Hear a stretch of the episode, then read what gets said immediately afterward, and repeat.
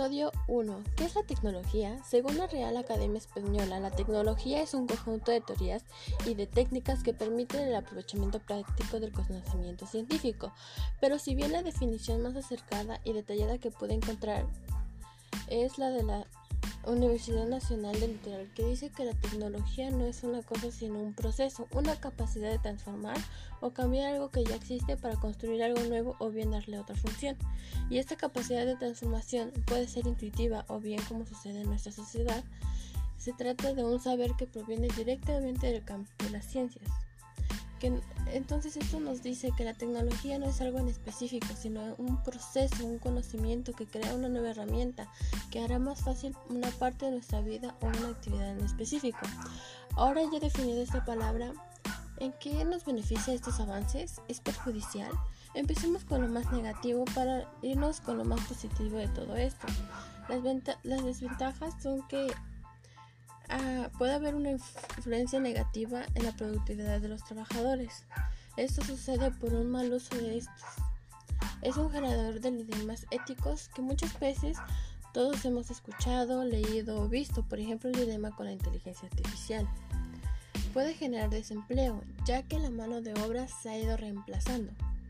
Estimula el aislamiento social, ya que como esto no es necesario salir tan seguido como por ejemplo cuando salían a la biblioteca en busca de información. Asociación de la realidad, ya que cada vez es más complejo separar de lo, lo real de lo que no lo es. Genera desechos, ya que como ha ido cambiando, pues se han ido desechando y por lo siguiente contaminando el medio ambiente. Problemas de privacidad digital y seguridad. Esto sucede más a lo que son los celulares inteligentes, pero va de la mano con lo que es la tecnología.